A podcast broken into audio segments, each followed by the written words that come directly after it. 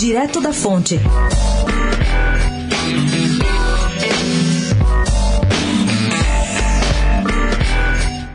A indefinição do PT sobre seu candidato à Prefeitura de São Paulo esse ano virou um campo fértil para factoides. E o primeiro deles, é claro, partiu do eterno pré-candidato à Prefeitura, Eduardo Renda Mínima Suplicy.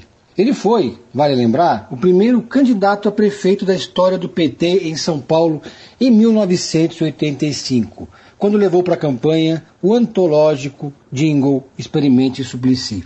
Agora, em 2020, Suplicy resolveu lançar, entre aspas, a empresária da banda Racionais MC, Eliane Dias, para candidata a prefeita de São Paulo, sendo ele o candidato a vice.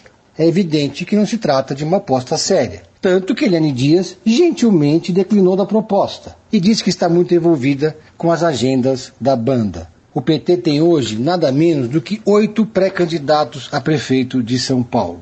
Entre eles, alguns são levados a sério, como Alexandre Padilha e Gilmar Tato. Outros são candidatos que se colocaram apenas para marcar posição.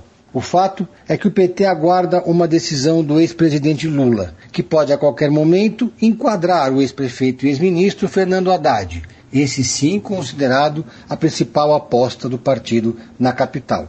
O sonho do PT, como todos sabem, é que Haddad seja candidato a prefeito, tendo Marta Suplicy como candidata a vice, talvez por outra legenda. No outro lado da esquerda, o PSOL ainda patina sobre a proposta de lançar Guilherme Boulos candidato a prefeito, tendo Luiz Erundina como candidato a vice. União entre as esquerdas? Nem pensar. Cada um está cantando a sua própria música e tocando a sua própria banda nesse momento. O discurso é de aliança contra o bolsonarismo, mas a esquerda realmente não consegue se entender. Pedro Venceslau, especial para a Rádio Dourado, direto da fonte.